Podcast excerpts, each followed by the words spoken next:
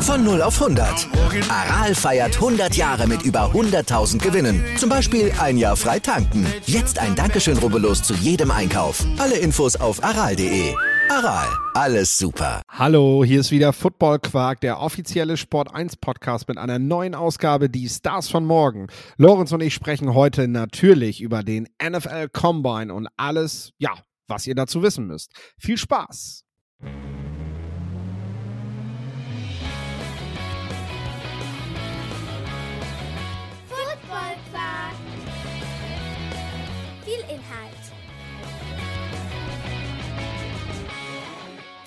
Masse.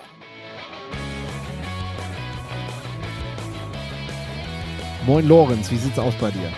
Ja, äh, sehr gut. Ähm, kann mich nicht beschweren. Äh, ist gut, dass wir jetzt auch das, die Aufnahme gestartet haben, nachdem wir hier schon ein paar Minuten ähm, Football Talk äh, hatten, der interessant war, den die Zuhörer jetzt leider nicht zu hören bekommen. Ähm, Nur um mal ein bisschen Insight in, in unseren Prozess hier zu geben. Aber nee, äh, Combine-Woche, es ist spannend. Ich habe das Gefühl, es geht dieses Jahr total schnell. Also die Wochen gehen schnell rum. Jetzt ist schon die Combine irgendwie. Ähm, ich weiß, ich glaube, übernächste Woche sind schon die ersten Pro Days. Also es ist fast ein bisschen erschreckend, aber natürlich auch auf eine positive Art und Weise. Ähm, ist ja immer gut, wenn die Zeit schnell rumgeht. Und ja, ähm, freue mich drauf, natürlich auch den, das Ganze hier in dem Podcast ein bisschen zu begleiten. Wie geht's dir? Ja, ich, mir geht's gut, mir geht's gut. War echt ein, ein, ein schöner Plausch gerade. Also nur für die, die es wissen wollen, wir kamen gerade von äh, Young Sheldon zu Oldschool Tape schauen, ähm, langsam und schnell und haben uns Gedanken darüber gemacht, ob die Generation Z dann irgendwann soweit ist und einfach Videotape in doppelter oder dreifacher Geschwindigkeit guckt und alle derzeitigen Scouts einfach abhängen wird. Genau, weil einige von euch hören ja anscheinend auch den Podcast in zweifacher oder dreifacher Geschwindigkeit. Ja, wie, wie auch Das immer das strange. geht. Ich, ich kann das nicht, aber da bin ich dann vielleicht einfach zu alt für. Ich, ich bin ja auch, glaube ich, eigentlich per Definition Generation Z. Wann, wann fängt denn das an? Ich weiß es gar nicht. Wann fängt das an? Ja, ich meine, ich bin da definitiv raus. Ich bin ja schon, also ja, ich bin kein Boomer mit, äh, mit äh, jetzt gerade 36. Da gehöre ich, glaube ich, noch nicht zu. Ich gehöre, glaube ich, tatsächlich zu, zu der Generation, die, ja, die das Glück hatte, einfach coole Jobs zu haben, obwohl ich nichts davon weiß. Äh, aber ich weiß gar nicht, wann Generation Z anfängt. Sind wir ehrlich, bisschen Boomer sind wir, glaube ich, beide, aber schon alleine, schon alleine als College-Football-Fan bist du doch irgendwo, irgendwo in so einer gewissen Oldschool-Welt verankert. Das, äh, und und ähm, hebst die Werte, hebst die Werte hoch. ja, kann man, kann man so sagen, auf jeden Fall. Obwohl ich glaube, das war, das war die Quintessenz, die wir rausnehmen aus dem Talk vorher. Ähm, auch wenn man gerne mal nostalgisch zurückblickt und das ja auch irgendwo witzig ist, nein, früher war nicht alles besser. Es war nicht besser, mit einem Haufen voll Scouts an einen Standort zu fahren von einem College, um dort, ähm, um dort sich halt erstmal da um die Fernbedienung zu streiten, wie du vorhin sagtest, äh, wer dann letztendlich das Videomaterial vor und zurückspulen darf, äh, um darüber dann den Spieler kennenzulernen. Und vielleicht hatte man dann das Glück, dass man zum Saisonende nochmal zwei, drei Videokassetten zu, zugeschickt bekam von dem Spieler. Äh, nein, das war nicht besser. Wir, das können wir so sagen, könnten diesen Podcast gerade nicht machen, wenn wir in diesen alten Zeiten wären. Äh, wir könnten vielleicht einen Podcast machen und den auch über irgendwelche, ja, weiß ich nicht, Piratenradio-Streams hochladen, aber äh, sicherlich nicht, äh, sicherlich hätten wir viel weniger zu erzählen. Und äh, ja, da sind wir ja schon beim NFL Combine, weil den können wir halt auch gucken, den können wir auch sehen. Aber das ist im Prinzip schon die erste einleitende Frage, wo wir beim Thema Oldschool sind. Ist der Combine eigentlich noch zeitgemäß? Ähm, die On-Field-Drills zum, zum Teil, also ich finde, da ist schon viel überbewertet, äh, einfach weil man heutzutage durch GPS-Daten, ähm, gerade was den, den Speed, die Beschleunigung angeht, ähm, das sind alles Dinge, die die Teams haben, wo Teams wissen, wie Spieler auf dem Feld ähm, performen, also eben nicht in Unterwäsche, ähm, sondern mit Pads an und einem Helm auf und mit Gegnern auf dem Feld äh, und mit Fans in den in, ähm, im Stadion. Sicherlich gibt's aber auch einige Tests wie die, die Jumps, die eben Explosivität zeigen, dass der, der Bench Press, der eben einfach zeigt, ey Junge, verbringst du auch Zeit äh, oder genügend Zeit ähm, im, im Weight Room, der wichtig ist. Und dann natürlich das Allerwichtigste ähm, sind die Interviews. Also die Interviews sind absolut zeitgemäß.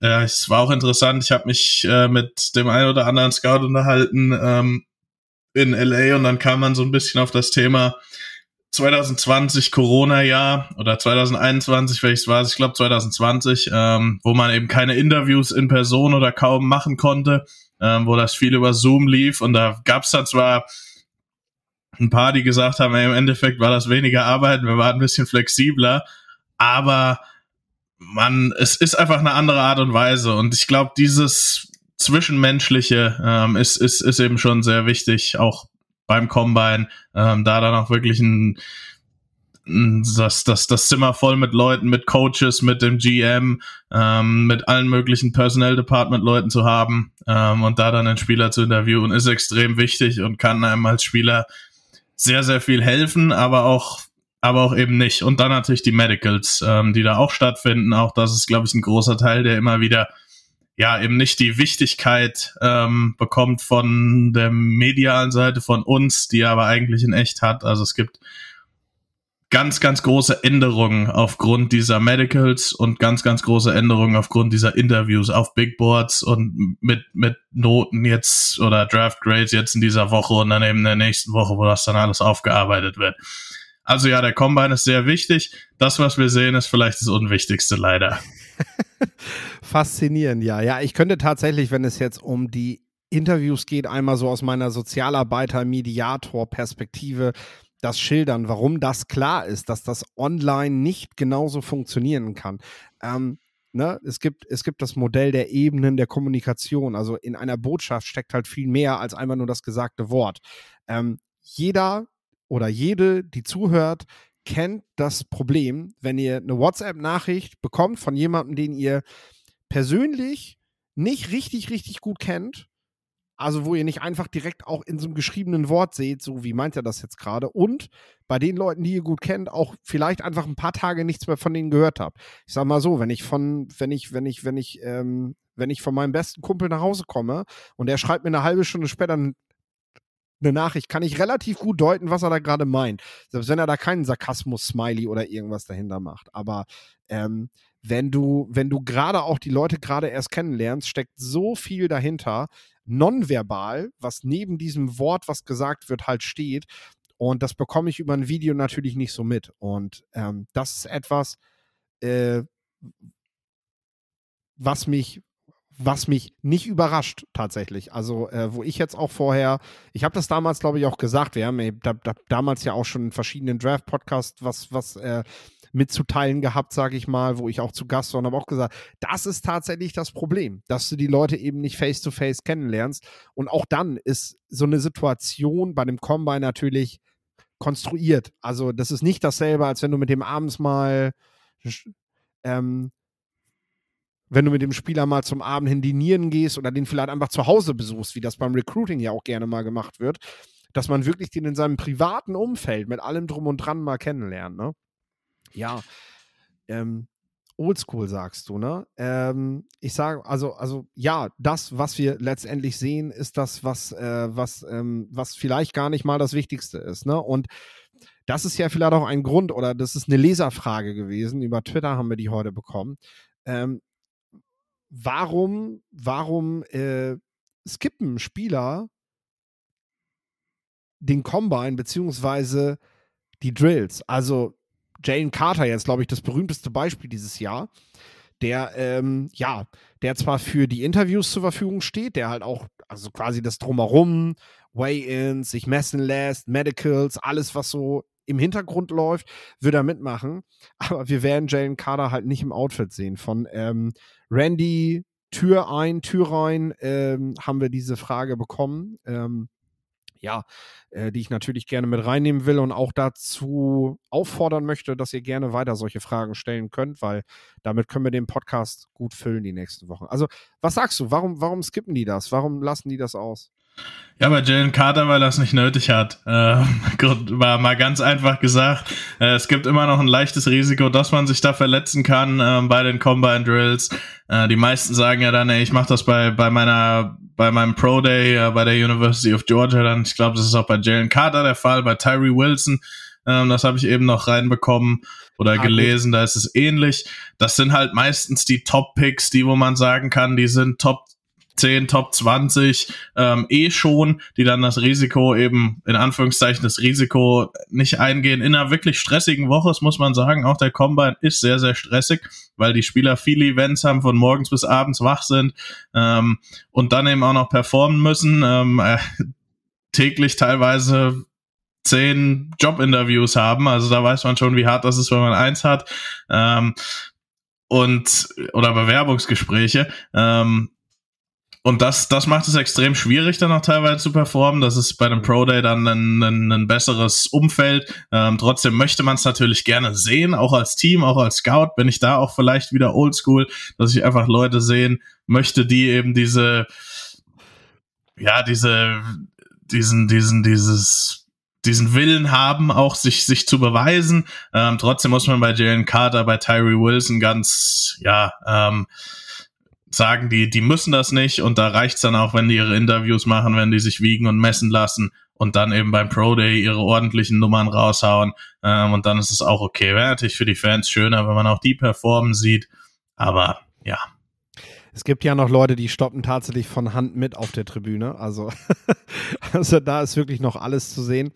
Ähm, ich finde es tatsächlich gut, dass wir dieses Jahr alle Quarterbacks dabei haben. Also äh, ja. Ich habe natürlich auch die, die Stoppuhr zur Hand. Stoppuhr ähm, und werde dann auch ein bisschen mitstoppen. Halt beim Fernseher ist es nicht ganz so optimal, aber ja. Seht ihr, seht ihr, wir trauen, wir trauen der Technik da nicht. Doch äh, schon, aber manchmal, manchmal, ähm, das hat man dann auch schon gesehen, äh, wenn man dann so gedacht hat, die Zeit kann nicht sein. Ja, das wird dann später nochmal korrigiert. Ja. Äh, teilweise. Ähm, ich weiß, letztes Jahr ist irgendjemand vor 4-2-9 gelaufen, am Ende war es eine 4-3-9 und sich ja, dann ja, schon so dachte, boah, das sah jetzt nicht so schnell aus. Das muss man nochmal ja. zurücknehmen, aber das ist natürlich dann erstmal da. Wie gesagt, also die Quarterbacks sind am Start, das finde ich ziemlich gut, weil zeigt auch, dass natürlich viele noch was beweisen müssen.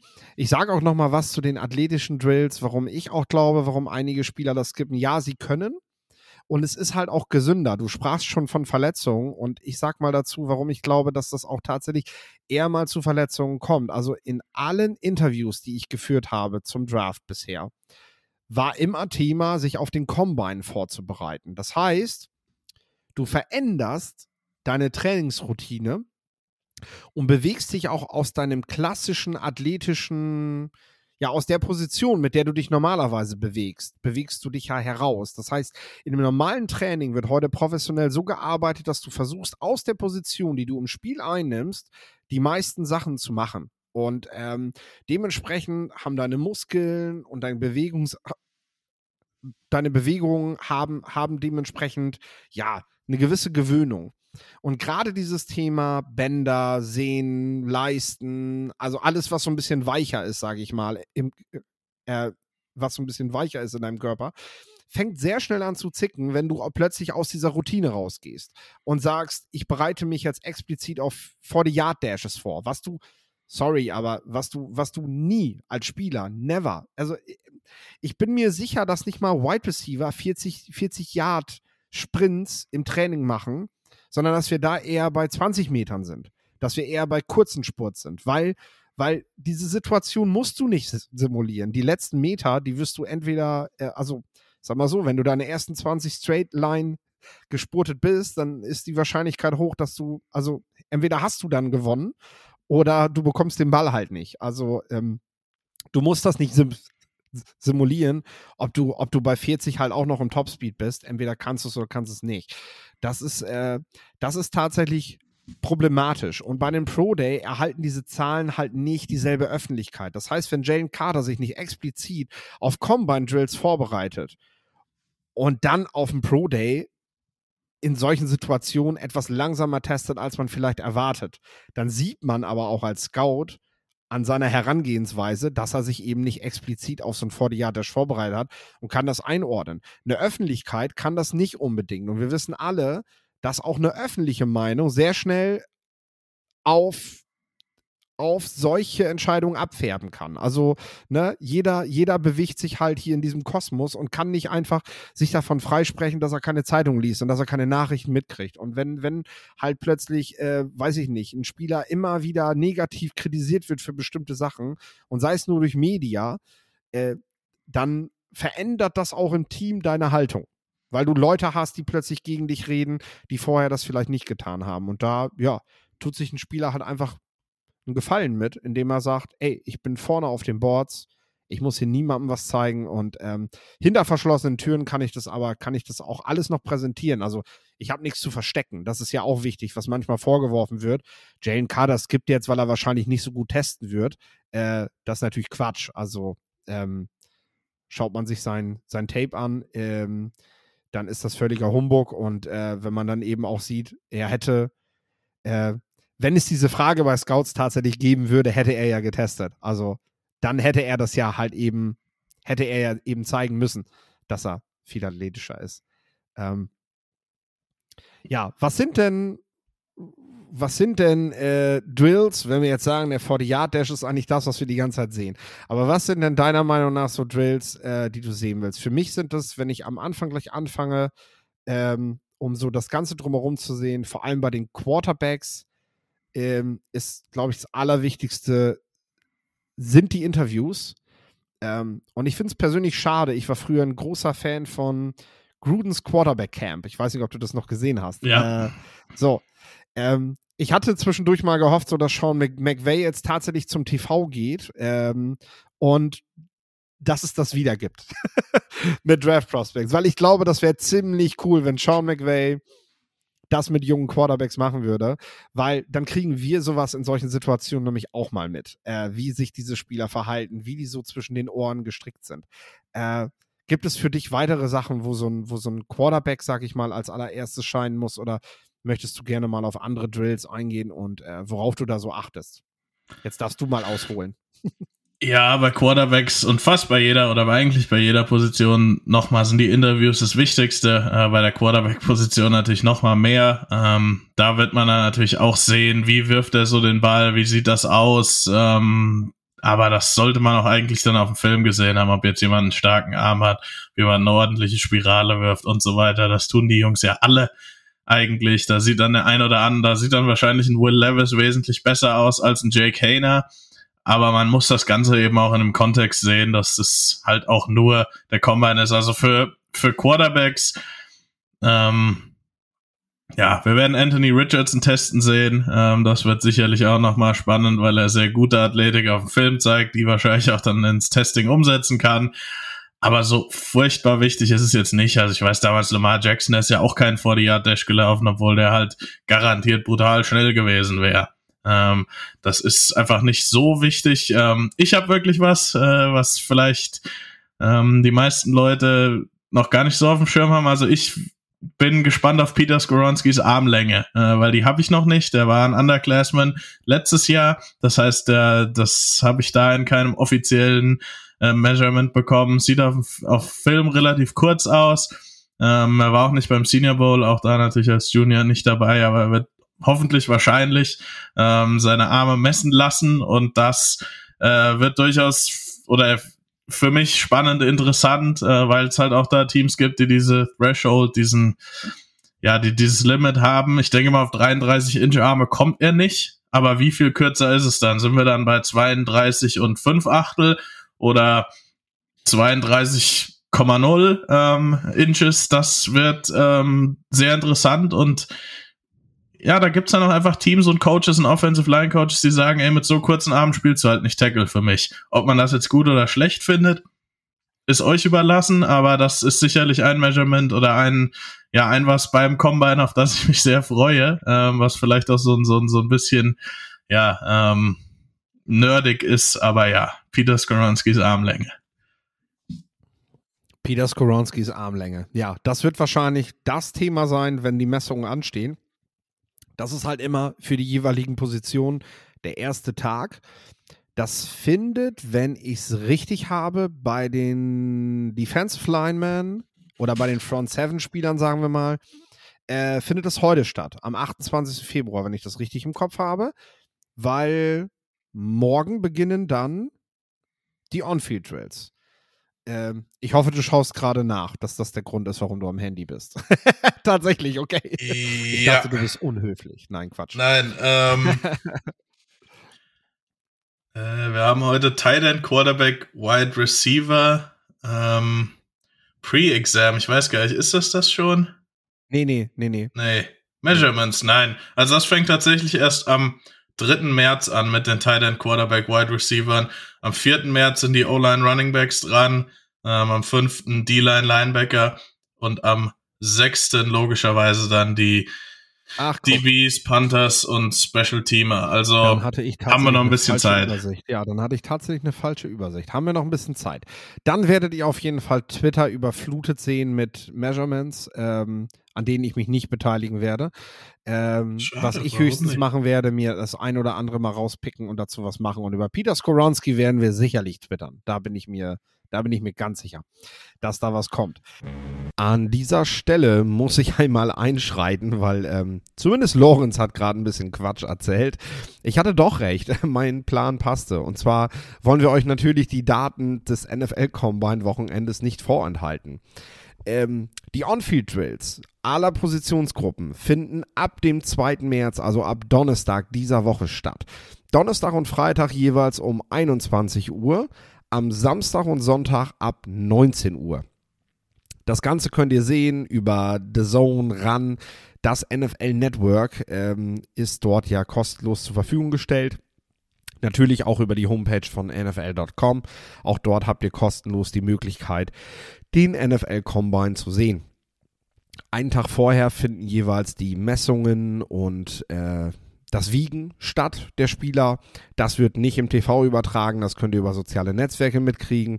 Ebenfalls auch einen Tag nach den jeweiligen Drills die Bench Presses, das Bankdrücken, über das wir auch reden. Also Donnerstag Defensive Linemen und Linebacker, Freitag Defensive Backs und dann nicht mehr um 21 Uhr, sondern ab 19 Uhr.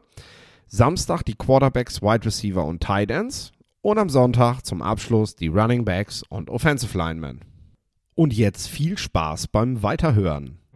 Für mich sind die, Ad- also wenn wir jetzt sagen, wir beginnen Tag 1, also klar, Tag 1 ist im Prinzip Ankommen, Tag 2 Vorstellung, was passiert hier alles und so weiter. Dann, aber das lassen wir mal weg. So, im Prinzip geht's los mit als erstes kommen die Interviews, dann kommen die Measurements, dann kommen die Drills und am letzten Tag tatsächlich erstes Bench Press. Das hat man jetzt ausgegliedert aus den eigentlichen Drills, ähm, um den Spielern, um- um dort eben auch Verletzungen vorzubeugen, was ich ganz wichtig finde, und den Spielern einfach nochmal die Möglichkeit zu geben, dort wirklich auch fit in so eine Situation zu gehen. Ähm, ja. Ich bin, äh, wenn es um die athletischen Drills geht, dann sind für mich entscheidend eigentlich, wenn ich mir Werte angucke, weil ähm, ja, mir, mir, mir stehen nicht alle GPS-Daten zu, zur Verfügung ähm, oder es stehen nicht jedem GPS-Daten zur Verfügung. So muss ich sagen, und mir stehen sie nicht zur Verfügung.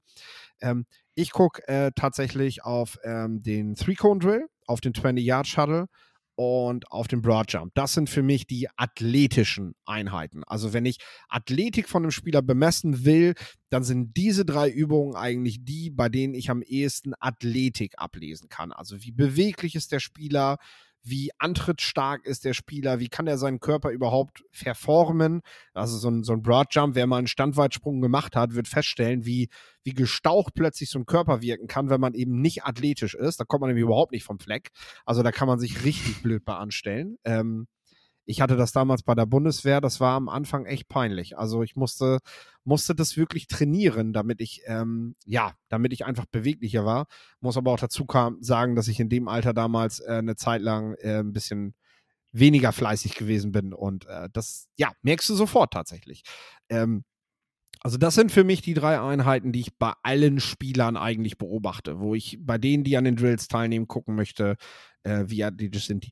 Ich bewerte sie natürlich anders, weil entscheidend ist natürlich und unterm Strich, was, äh, ähm, ja, wie wichtig ist es am Ende, sehr athletisch für die Position zu sein. Aber sagen wir so, es hilft immer. Na? würde würd da gerne noch den, den, den Vertikalsprung, den Vertical Jump auch noch mit reinnehmen. Ähm, auch der, finde ich, zeigt, ähm, zeigt eine gewisse Explosivität. Äh, einfach noch mal ein bisschen geradliniger als der, als der Broad Jump. Aber du hast natürlich völlig recht. Also beim Three Cone zeigt sich eben ganz klar die, die Flexibilität, wie schnell man eben ähm, um enge Ecken rumkommt, ähm, wie, wie, wie beweglich man ist, wie viel man so seinen, seinen Körperschwerpunkt senken kann. Äh, und das ist ja bei vielen, vielen Positionen extrem wichtig. Ähm, und da gibt's ja dann auch immer diesen sieben Sekunden, ähm, diese, diese sieben Sekunden Marke, ist man da drüber oder ist man da drunter? Also bei Tyree Wilson hätte ich das zum Beispiel sehr gerne gesehen. Ähm, der testet jetzt nicht, der wird es erst beim Texas Tech Pro Day machen, aber ich hoffe, er läuft da mal ein Recon, äh, weil das ja wirklich auch so eine der Fragen ist in seinem Game. Hat er überhaupt Flexibilität im Unterkörper? Ähm, und ja, das ist dann eher bei Leuten, die man so als, wo, wo man das als Problem sieht, äh, auf dem Tape, finde ich für mich interessant. Ähm, bei Leuten, wo man weiß, okay, da, die, die sehen auf dem Tape ziemlich flexibel aus und auch bei Receivern, die können eben diese tiefen Routen ähm, oder, oder die, die, die, diese Routen, wo man eben schnelle Richtungswechsel machen muss, das können die, da brauche ich dann auch keinen Three-Count unbedingt mehr zu sehen. Aber es ist eher immer so, wie stellen sich, also für mich, ich finde, wie stellen sich die Spieler an, ähm, bei Tests, wo man jetzt nicht denkt, dass sie da besonders gut sein werden. Wenn ich jetzt jemanden nicht besonders explosiv auf dem Film finde und auf einmal macht er aber einen guten Broad Jump und einen guten Vertical Jump, okay, da muss ich mir jetzt überlegen, ähm, woran das liegt. Ähm, und das finde ich immer noch mal interessanter, als zu sagen, ähm, keine Ahnung, jetzt fällt mir aus dem Stand kein Speed Receiver ein. Äh, oder niemand, der, der eben extrem schnell sein sollte. Ähm, Willis Jones war nee, letztes Jahr, glaube ich, ein Beispiel dafür, eigentlich ja. schnell sein zu sollen, aber ja, du musst es halt auch dann auf dem Feld zusammenbringen, ne? Genau, oder bei einem Anthony Schwartz vor ein paar Jahren, der eben halt ja. ein Sprinter war, da brauchte ich mir auch keinen 40-Yard-Dash unbedingt mehr anzugucken. Da wusste ich, dass der schnell ist. Bei Tariq Woolen wusste man, dass die GPS-Zahlen unfassbar waren. Gut, dass der dann jetzt noch eine 4-2-6 läuft. Das tut ihm natürlich nicht weh. Man muss auch irgendwann ein bisschen aufpassen, dass man das nicht alles ja. doppelt und dreifach zählt. Ähm, finde es eher interessant, wenn jemand schnell läuft oder wenn jemand auf dem Tape schnell ist und auf einmal läuft er langsam beim Combine oder eben wenn jemand auf dem Tape langsam aussieht, auf einmal läuft er schnell beim Combine. Das sind eher so die interessanten Dinge, die man vom Combine bekommt, finde ich. Ähm, ansonsten ist es für mich auch viel, okay, das habe ich die, den Teil der Athletik habe ich in seinem Spiel so und so gesehen und das bestätigt sich. Ähm, keine Ahnung, Anthony Rousseau war ziemlich steif in der unteren Hälfte ähm, des was, was Knie, Knöchel und so weiter angeht, ähm, Hüfte. Und ja, das hat sich dann gezeigt, indem er halt ein 7, was weiß ich, 3 Cone damals ge gelaufen ist. Und ja, wie gesagt, zählt man, das zählt man da nicht doppelt und dreifach. Interessant wird's dann, wenn das anders ist, als man es antizipiert hat, wenn das Sinn macht. Ganz wichtiger Punkt tatsächlich, ähm, zu sagen, was, was machen wir eigentlich mit den, mit den Zahlen. Ne? Ähm, und das ist, äh, das ist, ähm, das ist tatsächlich ein ganz wichtiges. Ähm, also, du musst halt schauen, es gibt Grenzwerte in beide Richtungen, ähm, die, die ein Spieler halten muss. Ähm, es, gibt, es gibt Bereiche, in denen gucke ich nochmal nach. Also, in denen habe ich einfach eine gewisse Besorgnis. Oder es gibt Bereiche auch, in denen bin ich besonders positiv. Ich nehme mal einen Tweet von Josh Norris äh, gestern. Genial. Super Statline. Sagt natürlich, also das ist halt einfach, einfach eine, eine, ja, eine tolle Präsentation, natürlich aus dem Kontext rausgenommen. Äh, das sollte man auf keinen Fall einfach für bare Münze nehmen und eins zu eins nehmen. Aber der hat, der hat geschrieben, seit 2010 sind acht, haben es 28 Offensive Linemen geschafft, im 20-Yard-Shuttle 447 oder schneller zu laufen. 24 dieser 28 wurden gedraftet. Von diesen 24 also diese 24 Spieler haben zusammen 84 Prozent ihrer NFL-Spiele gestartet. Das ist eine Ansage. Also, ne, das, ich sag mal so, das ist ein nettes Spielchen, das kann man jetzt einfach mal im Blick behalten. Ne? Das heißt nicht, A, wer keine 447 läuft, schafft das nicht. Das heißt nicht, wer eine 447 läuft, schafft es, denn es gab auch vier Spieler, die überhaupt nicht gedraftet wurden und es gibt auch 16 Prozent weniger Starts. Ähm, aber es ist zumindest mal eine gewisse Baseline, mit der ich arbeiten kann. Ich sag mal so, wenn ein Spieler das schafft und den habe ich bisher nicht auf dem Zettel, dann ist das vielleicht ein Spieler, wo ich sage, ey, den gucke ich mir nochmal an. So. Viel interessant, weil der hat das, der hat das gerissen, das hat er hingekriegt. Und habe ich einen Spieler, der weit von dieser Messlatte weg ist, dann gucke ich vielleicht auch noch mal genauer nach, was, was da eventuell los ist. Denn es ist ja schon so, dass man das im Blick behalten sollte. Und du hattest die sieben Sekunden gerade schon genannt. Bei Edge Defendern zum Beispiel finde ich das sehr wichtig. Three-Cone Drill, äh, da sehen wir auch diese, diese Hürde quasi. Ähm, ich habe das nicht genau in Zahlen, aber da ist es auch so, dass ähm, ich sag mal, jeder Spieler, der später Digital Sack Guy geworden ist, ist besser als sieben gelaufen. Ich glaube sogar besser als 6,91, 6,93 irgendwo lagen die. Ähm, ich will es aber jetzt nicht genau beschreien, deswegen lasse ich das jetzt einfach mal stehen.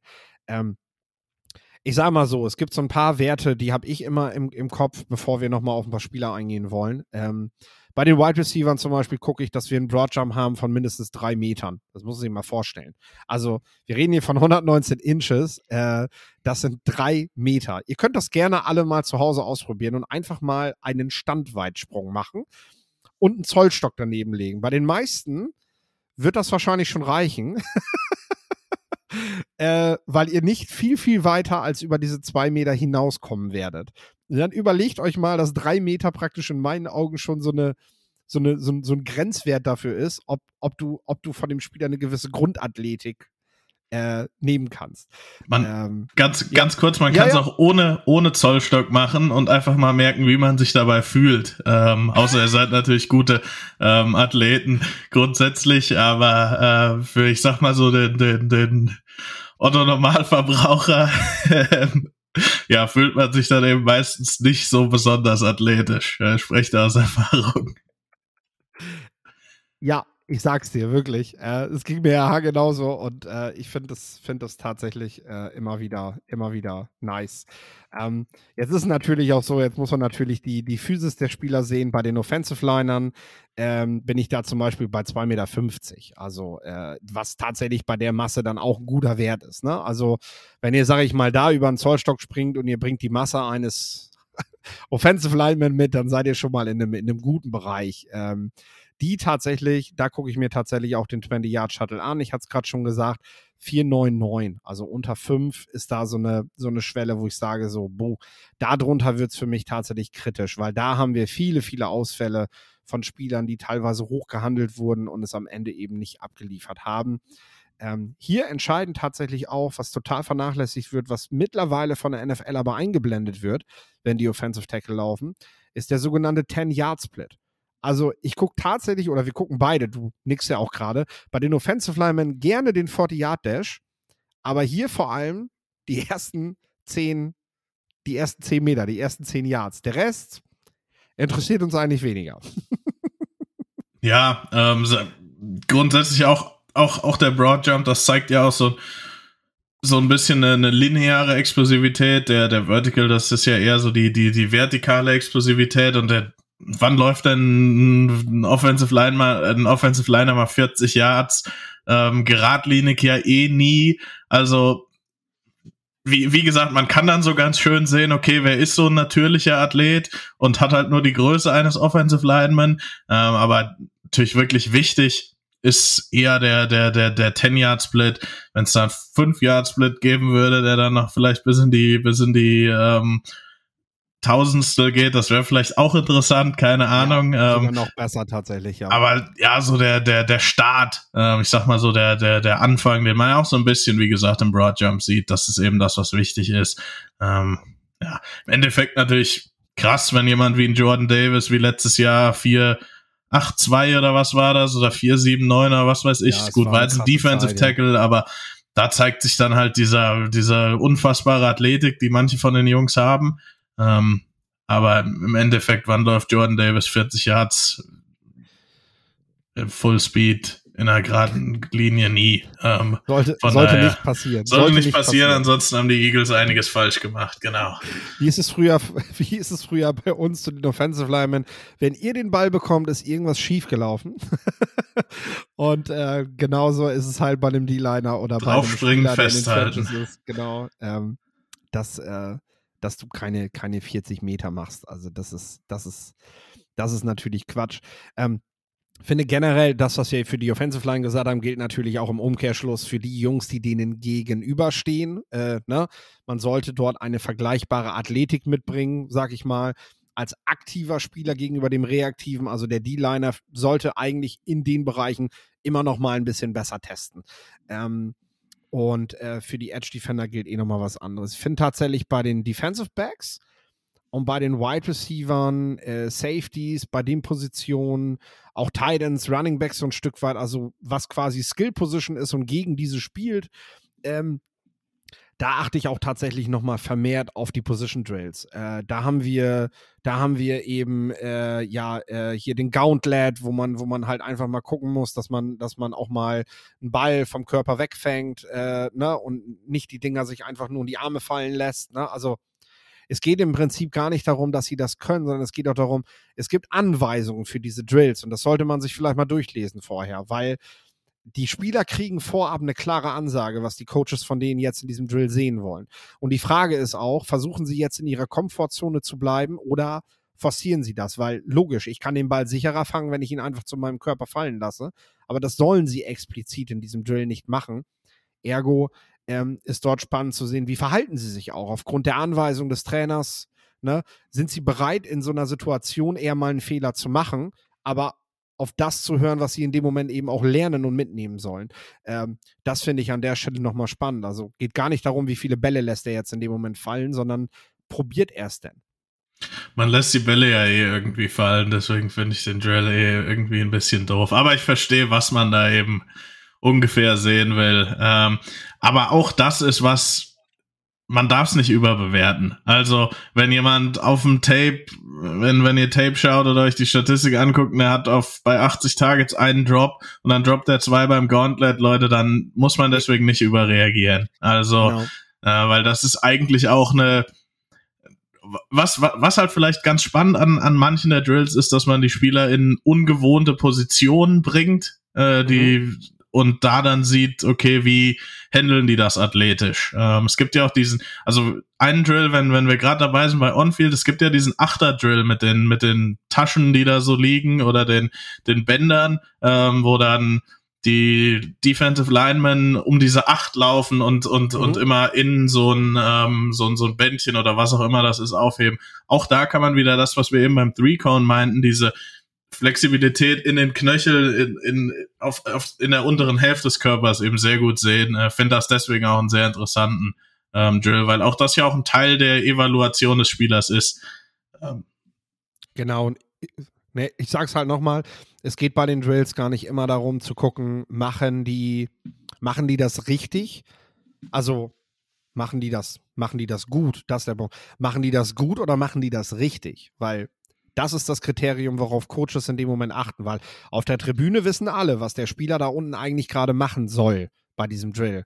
Und wenn er sich daran nicht hält, weil er einfach sicher sein will und weil er einfach gut aussehen will, dann ist das etwas, was eben ein Kriterium ist, was ich in dem Moment anmerke.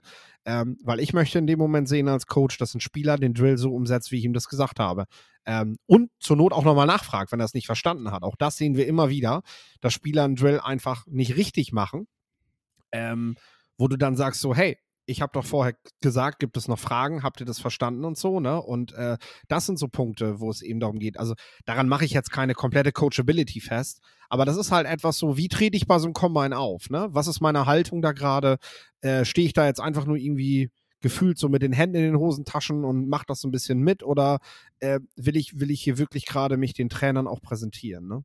Ein was noch, ähm, be ja. bevor wir auf die Spieler übergehen ähm, das Bodytyping, äh, wo man sagt, okay, wie, wie, wie hoch sind, ist, ist deren Hüfte im Vergleich, also wie lang sind die Beine? Es gibt ja so diese, diese High-Cut, Long-Limbed Spieler, ähm, die dann meistens auch eher geradlinig schnell sind. Und dann gibt's irgendwie diese, diesen Stocky-Bild, das ist auch, was auch eher so die meisten Interior Offensive Linemen haben, äh, wo nicht so viel länger, aber eben gute Balance da ist. Es wurde ja vor paar Wochen, ähm, hat mal der Auburn Head Coach irgendwie hat, hat den jemand belächelt, weil der meinte, ähm, er guckt immer bei den Spielern bei seinen Recruits auf die Knöchel.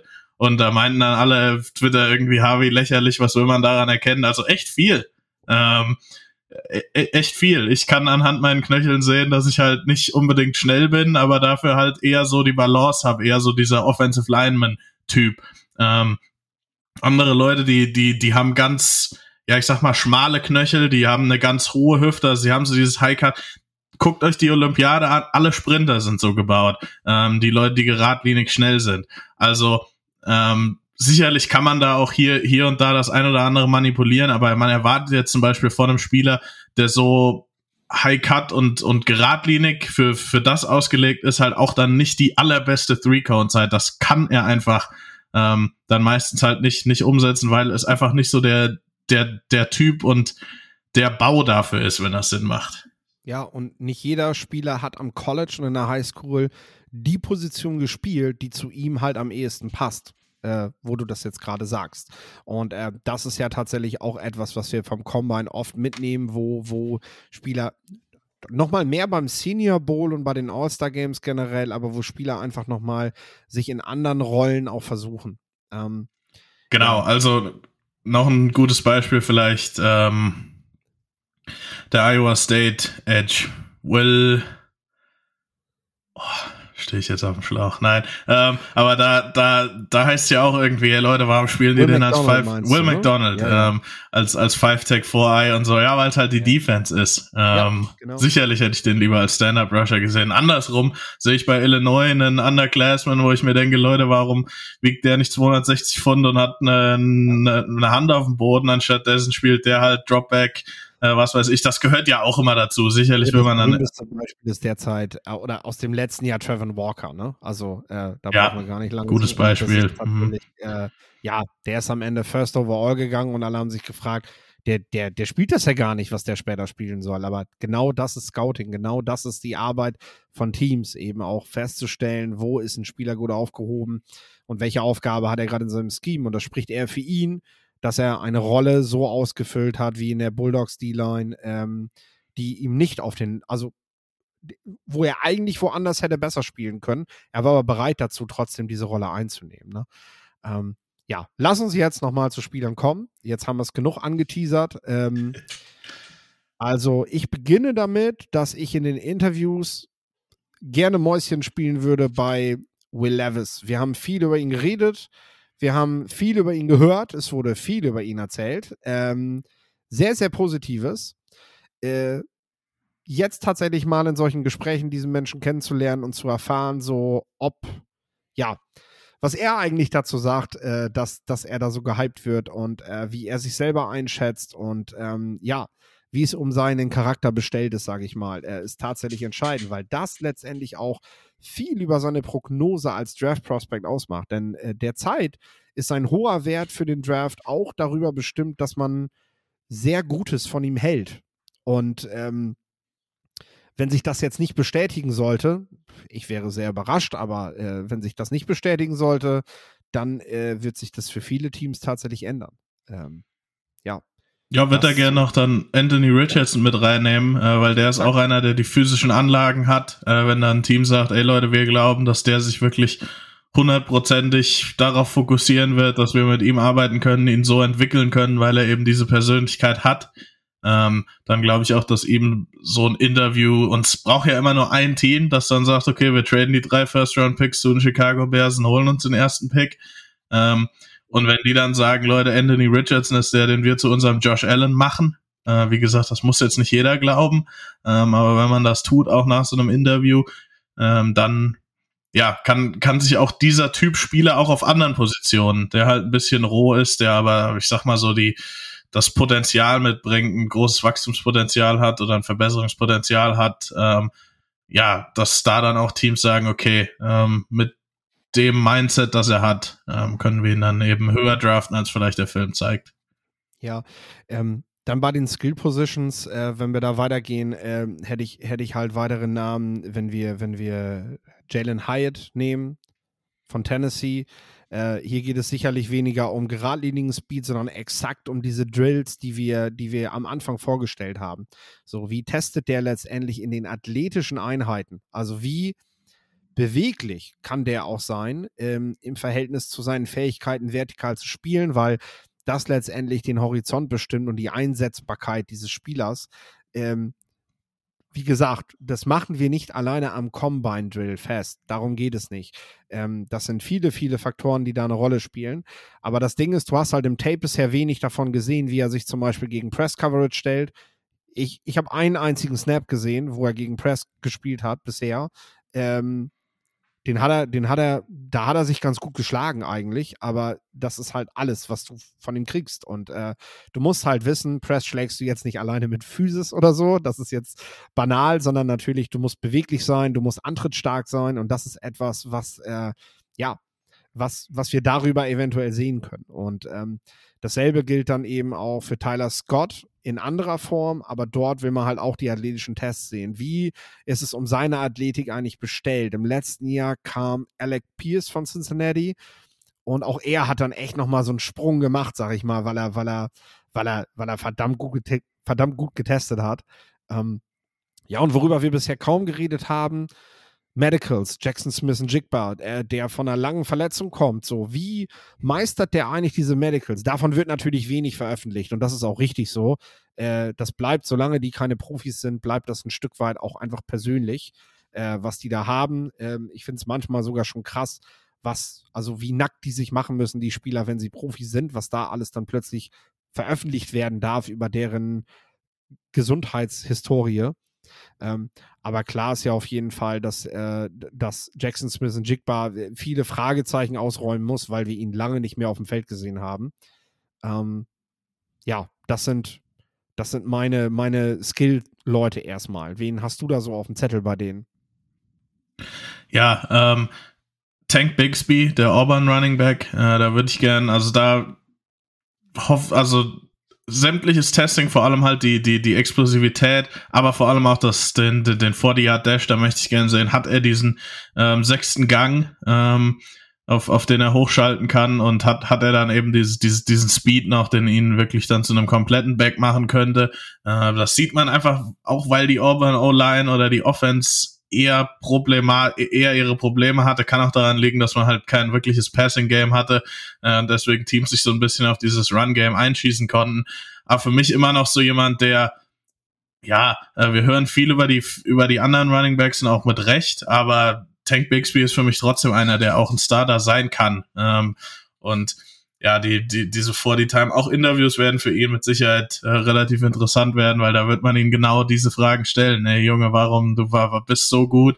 Äh, warum war die Produktivität so niedrig? Ähm, und da ist, dann auch die Frage, haut er jetzt seine ähm, Teamkollegen in die Pfanne oder kann er es irgendwie sachlich be, be, äh, beantworten? Also ihr werdet überrascht, wie viele Spieler da trotzdem ganzen Coaching und was, was man bekommt, noch die falsche Antwort geben oder die falschen Dinge sagt. Ähm, ich spreche da auch weil man eben das, das ein oder andere Gespräch mit einem Spieler beim NFL PA Bowl hat.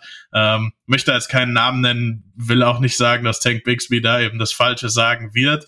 Aber äh, ja, auch damit kann man sich eben schaden ähm, im Interview. Kommen wir zu den Receivern. Jackson Smith ganz kurz dazu, ja. ganz kurz dazu, das sind ja alles junge Leute und ich sag mal, jeder, auch der heute noch Forschungsgespräche führt, und es ist im Endeffekt die Situation, kennt das, dass man aus dem Gespräch ausgeht denkt, ha, verdammt, das hätte ich vielleicht, hätte ich mich anders verkaufen können. So, also manches ist dann halt auch im richtigen Umfeld schnell so, geht so schnell über die Lippen und äh, dann, ja, bereut man das im Endeffekt. Und ich meine, das hat auch nichts mit Vorbereitung so zu tun. Man versucht natürlich auch, das so ein bisschen zu kitzeln, dass man so eine gelassene Atmosphäre hinkriegt, ne, um den hin, hinzubekommen, dass er halt auch mal ein bisschen ins Plaudern kommt, weil dann hört er auf, darüber nachzudenken, was ihm seine, seine Mentaltrainer da die ganze Zeit mit auf den Weg gegeben haben. Genau das möchte man ja, möchte man ja eben rauskitzeln. Und äh, ja, da fällt man natürlich auch mal auf die Nase. Das gehört dazu. Es ist ja auch authentisch und ähm, das, was man, wofür diese Interviews dann eigentlich da sind. Ähm, also von daher, naja, ähm, Kommen wir zu den Wide Receivers. Genau, Jackson Smith und Jigba hast du schon angesprochen, die Medicals. Ich bin auch auf sein Testing gespannt. Ehrlich gesagt ist Athletik das, was für mich so das große Fragezeichen in seinem Game ist, auf Film. Ähm, wenn er jetzt auf einmal den Super 40 Dash abbrennt, so wie seine zwei Teamkollegen auf Receiver letztes Jahr, dann werde ich mir den Film auf jeden Fall nochmal angucken müssen, bevor unserer Wide Receiver Folge. Ähm, Cedric Tillman bin ich auch gespannt drauf, einfach weil ich da glaube, dass er besser testen wird, als der ein oder andere das antizipiert, mit dem man so spricht. Ähm, der Wide Receiver von Tennessee, soll ich dazu sagen. Ähm, der andere, eben nicht Jalen Hyatt, sondern Cedric Tillman, der auch ein bisschen verletzt war. Auch ja. Medicals könnten da auch interessant werden. Aber äh, wenn er eben nicht so gut testet, wie ich das gedacht habe, auch wieder so ein, so, ein, so ein Fall, okay, was macht man jetzt damit, weil ich ihn für sehr athletisch halte. Ähm, und dann die Tight Ends sind eigentlich alle vier interessant. Daniel Washington mit Sicherheit der größte physische. Da heißt es immer, der ist nicht so athletisch. Er wird natürlich auch nie irgendwie äh, wie ein, wie ein Kyle Pitt sich bewegen. Aber ich denke mal, wenn testet der jetzt abgrundtief schlecht? Oder ist das für 270 Pfund, mit denen er einwiegen wird, dann okay und sagt man okay, also damit kann man leben. Das ist so die, die, die, das, was er auch aufs Feld bringt. Wie gesagt, er gewinnt ja nicht mit seiner Athletik. Ähm, Michael Mayer auch jemand, den ich glaube ich für athletischer halte als so der als was was was viele andere über ihn denken. Ähm, bin ich auch gespannt drauf. Und dann Dalton Kincaid und Luke Musgrave. Also gerade für Kincaid und Musgrave, die müssen für mich gut testen, einfach weil die nicht so die Größe, die Physis von den anderen beiden haben, um halt viel in Line zu spielen. Und wenn du dann nur eine 4-6 läufst, dann kann ich mir, dann kann ich fast sagen, ey, dann stelle ich auf, auf diese Rolle Big Slot halt einen Receiver. Dann muss ich da keinen Tight End hinstellen. Ähm, will jetzt nicht nur den 40 Dash mit reinnehmen, auch die Jumps, auch das Change of Direction. Ähm, aber wie viel Mehrwert hat man dann wirklich noch von diesem Slot Tight End, ähm, wenn man sagen kann, da kann ich einen Receiver, der fast dasselbe wiegt, der fast denselben Blocking Impact hat, ähm, den ich aber fünf Runden später ziehen kann ähm, auf die Position. Fünf Runden ist vielleicht übertrieben, aber zwei, drei, vier. Exakt. Exakt. Wenn du diesen Wert nicht hast, äh, dann, also diesen Wert als Blocker nicht hast, musst du, musst du auch mit Receivern verglichen werden. Das ist einfach nur fair. Ähm, und dementsprechend äh, sind die Split Ends, sag ich mal, dann eben auch in der Kategorie anzuordnen, dass man die athletischen Werte mit Wide Receivern ihrer, mit Wide Receivern ihrer Körpermaße vergleichen muss und schauen muss, äh, da haben wir eben viele schwere Jungs, die einfach nicht schnell genug gewesen sind, auch bei den Wide Receivern, bei den klassischen, äh, die das am Ende eben in die NFL nicht übertragen konnten. Ähm, ja, gehen wir in die Trenches. Ähm, du hattest, du hattest Peter Skoronski schon genannt, äh, nicht, nicht, ob, wo wir halt einfach auf die Measurements achten werden. Generell wird bei den Trenches nochmal mehr auf Measurements geachtet, nochmal äh, nochmal sehr auf Armlänge, Wingspan, also auch auf die komplette Körperspanne quasi, die ich. Handgröße, ich ganz wichtig. Handgröße, ähm, wenn man, ja. Auch da haben Teams eben gefunden, dass es da, wie sagt man so schön, ähm, Korrelation, ist das das richtige Wort? Ähm, aber dass das auf jeden Fall große Hände halt eben zu, ja, ähm, große, zu starker Physis halt irgendwie, ähm, ja, ja äh, dass, halt dass das darauf auch, deutet, so. Ähm, das darf man halt auch nicht vergessen. Teams haben manchmal auch einfach, die haben für Positionen auch ein, ein Sieb, ein mhm. Raster, mhm. ein Sieb. Und äh, wenn deine Hände zu klein sind, fällst du durch dieses Sieb. So, ganz, ganz banal. Also ab einem gewissen Punkt beschäftigst du dich mit diesem Spieler äh, fast gar nicht mehr. Also dann ist wirklich einfach der Punkt so weit erreicht, dass du den durchfallen lässt. Manche GMs sehen das ganz anders und sagen, gerade auf die achte ich jetzt mal besonders, weil das sind so Hidden Gems, die ich eventuell spät kriegen kann, weil die halt wissen, es gibt GMs in dieser Liga, die diesen Fehler machen. Die sagen ganz klar, das ist ein Fehler, einfach zu sagen, pauschal, der hat zu kleine Hände, der hat das zu klein, das zu kurz, den nehmen wir nicht und der fällt komplett durch, äh, die genau das eben ausnutzen.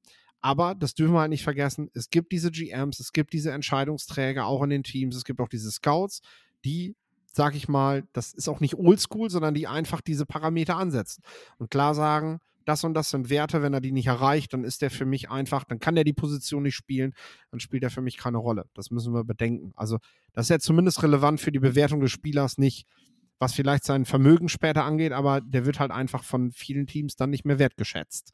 Und auch Coaches, ähm, um das nochmal zu sagen. Ja. Und im Endeffekt musst du als Team keinen Offensive Liner draften, wo der Offensive Line Coach sagt, mit dem will er nicht arbeiten. Also ja. blöd, wie es klingt. Ja, ich muss keinen Receiver draften, wo der Receiver Coach sagt, ey, der kann für mich nicht spielen. Ähm, kann man auf, auf jede x-beliebige Position ja. so, so, so ein bisschen so spinnen, aber man sagt, ey, der Receiver, der läuft nur eine 4-6-2, damit spielt er für mich nicht, egal was der hier macht. äh, dann ist das vielleicht ein bisschen, ha äh, bisschen hart und vielleicht passiert es auch nicht genau so, aber man muss eben auch mit einberechnen, ähm, ja, was die Vorlieben der jeweiligen Coaches sind, gerade wenn das eben respektierte Coaches sind, die schon lange in einer, bei einem Team sind. Ähm, ja, und daher kommt, glaube ich, auch, kommen, glaube ich, auch ein paar von diesen Parametern. Ja, und letzten Endes sage ich natürlich auch klar, an welcher Stelle draft ich den. Also ich sage ganz klar, wenn ich Entscheidungsträger eines Teams bin und ich hole einen Spieler und der Trainer sagt zu mir, den, den will ich gar nicht haben. Ich halte aber richtig große Stücke auf diesen Spieler. Also wir reden jetzt nicht von einem 5-, 6-Runden-Pick, sondern das ist mein First-Round-Pick. Das ist mein neuer Quarterback, sag ich mal. Ne? So. Und der Trainer sagt, nee, mit dem will ich nicht arbeiten. Dann sage ich ganz ehrlich, dann bist du der falsche Trainer.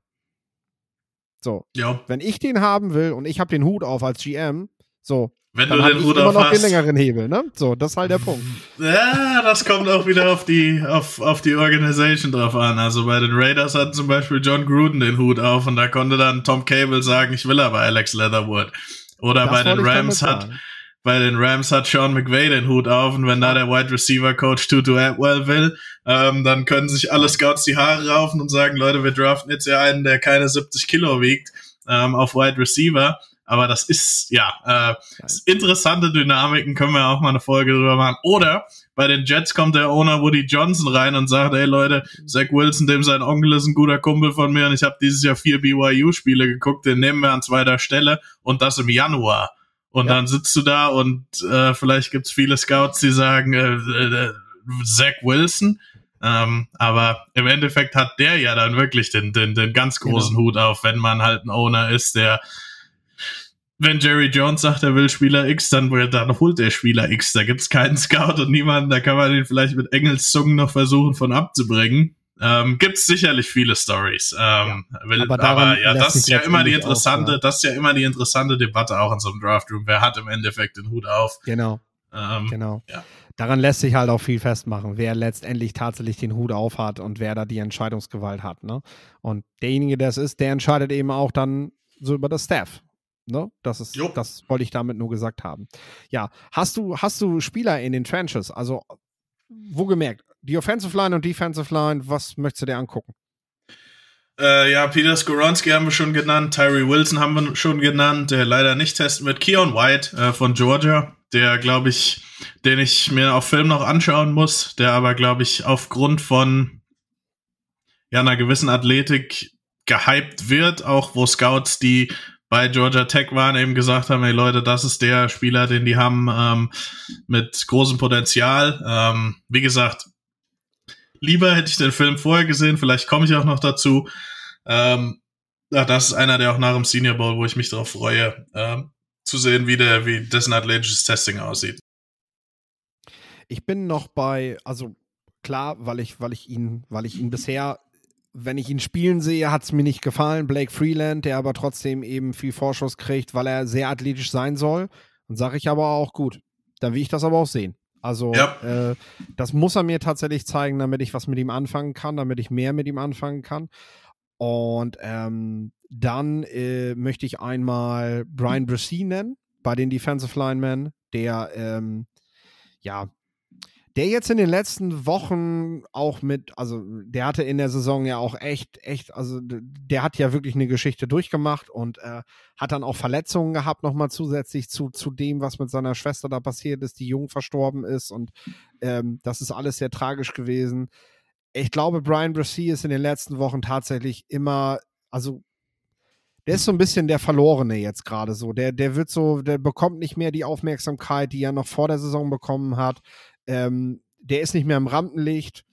Und vielleicht ist so ein Combine eine Möglichkeit, auch mit dieser Geschichte, die er dann zu erzählen hat. Die Frage ist auch, wie geht er damit um? Wie, wie, ähm, wie kriegt man das eventuell auch verpackt in die Interviews und auch bei den athletischen Tests und so weiter ist Brian Brissy sicherlich jemand, der die Möglichkeit hat, sich, sich wieder ins Gespräch zu bringen, sag ich mal. Und äh, das, ja, natürlich mit der Geschichte wünscht man ihm das auch irgendwo ein Stück weit, dass er sich wieder zurück in die Diskussion bringt. Muss er tatsächlich auch. Also er muss tatsächlich auch diesen, diese Veranstaltung nutzen dafür. Bei dem ich davon ausgehe, dass er sich ins Rampenlicht bringen wird, das ist PJ Mustafa. Ähm, der hat ein, der hat ein Footballherz. Also wer den spielen sieht, weiß einfach, dass der, dass der äh, ja mit sehr hoher Intensität spielt. Und ich könnte mir tatsächlich vorstellen, dass der athletisch äh, ja sehr, sehr gut testen wird. Also das ist, wir haben jedes Jahr eigentlich mittlerweile ein, zwei D-Liner dabei, die so richtig ausrasten, wo du denkst so, wie kann man mit dieser Körpermasse so schnell laufen und wie kann man äh, sich so schnell bewegen? Und PJ Mustafa ist wahrscheinlich einer derjenigen, die man da im Blick behalten muss, der mit wahrscheinlich rund um 300 Pfund, wenn nicht mehr, wiegen wird und trotzdem, äh, ja, trotzdem richtig da eskalieren wird, ne? Ja, kann, kann sein. Finde ich interessant. Werde ich ein Auge drauf werfen. Also, du hast recht bei Defensive Tackles. Ähm, ja, gibt's, gibt's in den letzten Jahren immer mal wieder so, so Wow-Momente. Ja, ich sag das halt, weil ich bei den Bears seinen Bruder kennengelernt habe. Der ist sicherlich eher ein durchschnittlicher Center. Aber was Mustafa ausmacht, Mustafa ist immer der erste beim Ballträger. Also, mhm. wenn, wenn Montgomery hochgeholfen wird, dann siehst du immer als erstes Mustafa. Und das ist für einen Center ungewöhnlich. Also, der ja. ist der ist, äh, der, der geht halt immer mit ins Feld nach den Läufen. Der ist nicht langsam, sagen wir mal so. Und äh, äh, deswegen, das sind Geschwister. Das ist vielleicht eine ähnliche Veranlagung. Ich könnte PJ Mustafa da wirklich äh, was, was zutrauen. Ähm, wie gesagt, generell die Defensive Tackle muss man sich angucken. Und ähm, wenn ich eins noch sagen darf zum Thema Bench Presses, ähm, ich freue mich jedes Jahr auf die Kurzvideoclips, die es bei Twitter gibt, weil direkt reinschalten tun sie ja nicht in den Raum. Wenn die schweren Jungs Benchpressen, dann ist, also, ich glaube, da könnte ich das sogar drücken. So viel, so viel Stimmung ist plötzlich in diesem Raum. Also, da möchte ich, da würde ich Geld für bezahlen, um da mal dabei zu sein im Raum. Äh, wenn die Jungs sich gegenseitig anfeuern und Gas geben, das ist, sagt jeder, der dabei ist, sagt, das muss eine so unfassbar geile Atmosphäre sein. Ähm, ja, das will ich nur mal dazu gesagt haben. Zum Benchpress vielleicht noch äh, kurze Arme, äh, da geht das Benchpress leichter, mit langen Armen wird es schwerer. Also auch da dann gucken, wenn man, wenn man Offensive Lineman vergleicht, ey, der eine hat mit 32 Inch Armen, die sind so viel gedrückt und der andere mit 35 ähm, nur so wenig. Ähm, das immer noch, noch als Kontext mit reinnehmen. Das sind so, einfach, ich sag mal in Anführungszeichen Fehler, die man auch immer wieder auf Twitter sieht, wo man sich dann so denkt, boah, der eine hat aber einen viel besseren Benchpress, wenn man jetzt zwei vergleicht und dann so denkt, ja, der hat auch drei Inch längere Arme, also es macht es ja. auch deutlich schwerer. Ähm, fällt mir da nur ein. Ähm, kommen wir zum, darf ich noch einen Linebacker raushauen? Ja, ja äh, definitiv. Ich wollte jetzt tatsächlich einmal äh, Linebacker DBs, wir fassen das jetzt mal zusammen. Äh, Linebacker DBs, äh, wen du dort gerne noch, wen du dort gerne noch hervorheben möchtest. Ja, wenn wir bei vergessenen Leuten von Clemson sind, für mich ist das immer noch so ein bisschen Trenton Simpson. Ich denke mal, der wird unfassbar stark testen. Ähm, einfach ein Athlet, jemand, den ich, der letztes Jahr so als Overhang gespielt hat, sich da mit Sicherheit ein bisschen wohler gefühlt hat, dieses Jahr als echter Inside-Linebacker das so ein bisschen lernen musste. Aber mit Sicherheit einer ist, der eben athletisch und was die Anlagen angeht, alles mitbringt. Das sollte er halt auch zeigen, äh, wenn er jetzt nicht besonders athletisch testet, wird das ein Problem. Ähm, bei den Cornern äh, sind eigentlich die Top-Corner interessant. Keely Ringo, kann der sich jetzt hier wieder absetzen oder in diese Top-Gruppe mit reinarbeiten? Bei Christian Gonzalez, Joey Porter, Devin Witherspoon bin ich tatsächlich gespannt aufs Testing. Ähm, Christian Gonzalez sehe ich vielleicht nicht als ganz so athletisch wie das andere tun. Ähm, auch Joey Porter könnte möglicherweise vielleicht einen kleinen Speed-Defizit haben. Devin Witherspoon gehe ich fast davon aus, dass er nicht den, nicht das beste Testing hinlegen wird. Ähm, also wie gesagt, kann sich da ein Ringo, der eigentlich sehr gut testen müsste oder sollte oder wahrscheinlich auch wird, wieder ein bisschen ranarbeiten. Und dann Jalen Jones von Texas A&M. Also er ist für mich der absolute, in Anführungszeichen, ist, Sleeper ist das falsche Wort, aber jemand, der so in dieser in diesem dritten Tier von Cornern ist, wo ich wirklich keinen Riesenunterschied jetzt zu der Top-Gruppe sehe, äh, den ich auch wahrscheinlich sehr hoch draften würde, ähm, wenn ich selber GM wäre. Ich weiß jetzt nicht, ob da mit Injuries, mit Interviews vielleicht da Probleme sind, ähm, aber Jalen Jones wird glaube ich, sehr stark testen und vielleicht hört man den Namen oder hoffentlich hört man den Namen dann danach auch mehr, aber auch sein Tape ist gut. Also Jalen Jones, Texas A&M, für die Leute, die selber so ein bisschen Film zu Hause schauen und sich ihn noch nicht angeschaut haben, weil er einfach nicht so in dieser Top-Gruppe gehandelt wird. Ähm, ich finde ihn sehr stark und ja, sein athletisches Testing äh, wird gut ausfallen, glaube ich. Äh, wenn das nicht der Fall ist, dann werde ich hier nächste Woche sitzen und irgendwie mir nochmal Gedanken machen müssen. Aber ja, ja, schauen wir mal, schauen wir mal. Ich bin, ich werfe noch einen Namen mit rein bei den Linebackern, Jack Campbell, ähm, den ich tatsächlich nochmal sehen möchte. Äh, da tatsächlich bin ich auch beim Band, bin ich auch beim Benchpress. Generell bei den DBs und Linebackern ist so dieses, das ist nicht unbedingt die beliebteste Geschichte, die man macht. Dann nochmal am Ende, ganz am Ende des Combines sind, sind sie dann ja auch erst dran, weil sie in der Regel die letzte Gruppe sind, die testen, die DBs auf jeden Fall. Ähm, dann nochmal ins Bankdrücken gehen zu müssen, wenn so die Hälfte schon abgereist ist. Äh, da, das ist auch eine Frage der Einstellung. Äh, generell haben wir ja darüber schon gesprochen. Es geht hier nicht immer nur, also das ist kein Syndikator für Kraft, also wie viel Kraft kann man in seine Raps und so weiter im Spiel legen, sondern das ist eher ein Syndikator dafür, wie oft befindet man sich im Fitnessraum und äh, wie wie ist es um einen dann eben auch bestellt, wenn es darum geht, solche Geschichten dann eben noch durchzuziehen an so einem Tag. Ähm, wird man auch schauen, wie viele Spieler letztendlich das dann noch skippen werden und sagen werden, ey, nee, das Bankdrücken lasse ich jetzt aber mal weg, das ist sowieso nicht entscheidend. Ähm, auch das sollte man natürlich nicht eins zu eins bewerten und sagen, ja, der hat jetzt nur keinen Bock und deswegen lässt er das aus, sondern manche fühlen sich vielleicht auch einfach nach den Combine Drills, nach diesen anstrengenden Tagen wirklich nicht gut und wollen einfach nichts riskieren. Das ist auch völlig legitim.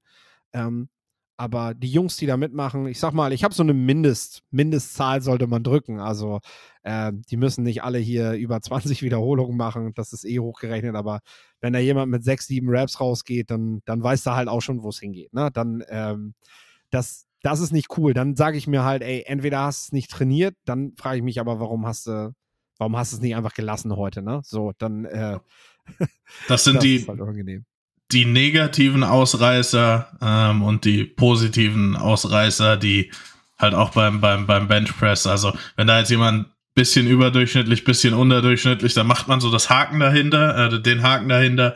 Ähm, aber wenn jetzt jemand, ja, wie du schon sagst, unterdurchschnittlich schlecht oder überdurchschnittlich total stark, dann macht man da, ähm, macht man sich da eher Gedanken drüber. Ja. Genau. Gut, ich denke, es können alle jetzt gut vorbereitet in die NFL Combine Woche gehen. Es gab von letzter Woche Freitag auch bereits einen Artikel bei Touchdown 24. Es wird auch diese Woche wieder einen geben, wo ich wahrscheinlich schon mal so ein bisschen über Measurements und solche Geschichten schreiben werde, wenn wir da die ersten Resultate haben oder was man aus den ersten Interviews mitbekommt. Denn ähm, soweit ich weiß, sind die ersten Spieler jetzt vor Ort und äh, dann werden wir natürlich auch schon ein bisschen was mitkriegen, was da passiert. Ähm, nächste Woche werden wir dann auf jeden Fall mit dem Recap weitermachen, dann einen Rückblick auf das ganze Wochenende geben, auf das ganze Spektakel.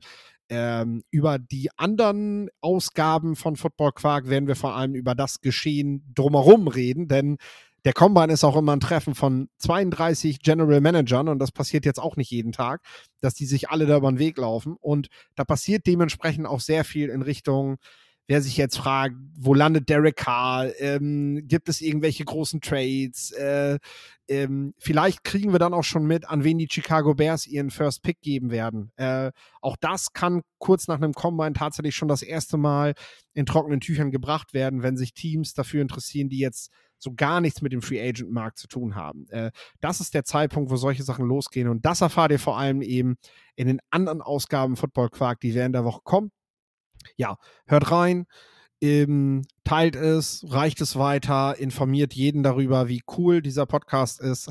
Zumindest hoffen wir das. Und äh, ja, wir bleiben natürlich weiterhin für euch im Draft am Ball. Und äh, ich verabschiede mich. Lorenz verabschiedet sich jetzt gleich auch und hat wie immer das letzte Wort. Ja, genau. Ich möchte mich diesmal beschweren. Ähm, und zwar darüber, dass die NFL die Combine Drills an den Abend in den Vereinigten Staaten gelegt hat. Äh, das finde ich sehr doof. Ähm, weil früher war das hier in Deutschland zur besten Sendezeit. Keiner will das, die Spieler wollen das nicht, die Teams wollen das nicht, aber es ist eben, weil mittlerweile auch in den, in den USA viele Leute zum Combine einschalten, ähm, passt das eben zeitlich besser. Ich find's trotzdem blöd, ähm, aber es ist, wie es ist. Ähm, ja, und deswegen diesmal mit diesem etwas negativen äh, Teil, Teil der Folge äh, verabschiede ich mich und hoffe aber, ihr seid trotzdem nächste Woche wieder dabei. Wie viele Kaffees waren es heute schon? Kaffee spielt im Leben vieler eine sehr große Rolle. Und das nicht nur zu Hause oder im Café, sondern auch am Arbeitsplatz. Dafür gibt es Lavazza Professional. Kaffee am Arbeitsplatz, der genauso lecker schmeckt wie in eurem Lieblingscafé. Die perfekte Kaffeelösung für jede Art von Unternehmen. Klein, mittel, groß. Ihr habt auf jeden Fall einen Kaffee, der schmeckt. Die richtige Motivation für eure Arbeitstage. Alle Infos zu Lavazza Professional findet ihr auf lavazzapro.de mit allen Kaffeelösungen für euer Büro.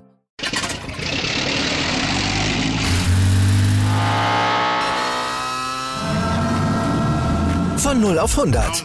Aral feiert 100 Jahre mit über 100.000 Gewinnen. Zum Beispiel ein Jahr frei tanken. Jetzt ein Dankeschön, rubbellos zu jedem Einkauf. Alle Infos auf aral.de. Aral, alles super.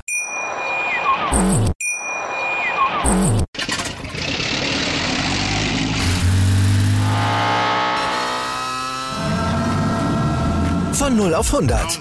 Aral feiert 100 Jahre mit über 100.000 Gewinnen. Zum Beispiel ein Jahr frei tanken. Jetzt ein Dankeschön, rubbellos zu jedem Einkauf. Alle Infos auf aral.de. Aral, alles super. Wie viele Kaffees waren es heute schon? Kaffee spielt im Leben vieler eine sehr große Rolle. Und das nicht nur zu Hause oder im Café, sondern auch am Arbeitsplatz. Dafür gibt es Lavazza Professional. Kaffee am Arbeitsplatz, der genauso lecker schmeckt wie in eurem Lieblingscafé. Die perfekte Kaffeelösung für jede Art von Unternehmen. Klein, mittel, groß. Ihr habt auf jeden Fall einen Kaffee, der schmeckt. Die richtige Motivation für eure Arbeitstage. Alle Infos zu Lavazza Professional findet ihr auf lavazzapro.de mit allen Kaffeelösungen für euer Büro. Ich habe mich natürlich schockverliebt, weil die war wirklich ganz, ganz klein. So begann die Mensch-Hund-Beziehung zwischen Christina und Tierschutzhund Frieda. Und wie es danach, nach dem ersten Moment der Verliebtheit, so weiterging und welche Klippen es danach zu umschiffen galt, das hört ihr in der neuen Ausgabe von Iswas Dog, dem Podcast für harmonische Mensch-Hund-Beziehungen. Ist was, Dog? Mit Malte Asmus. Überall, wo es Podcasts gibt.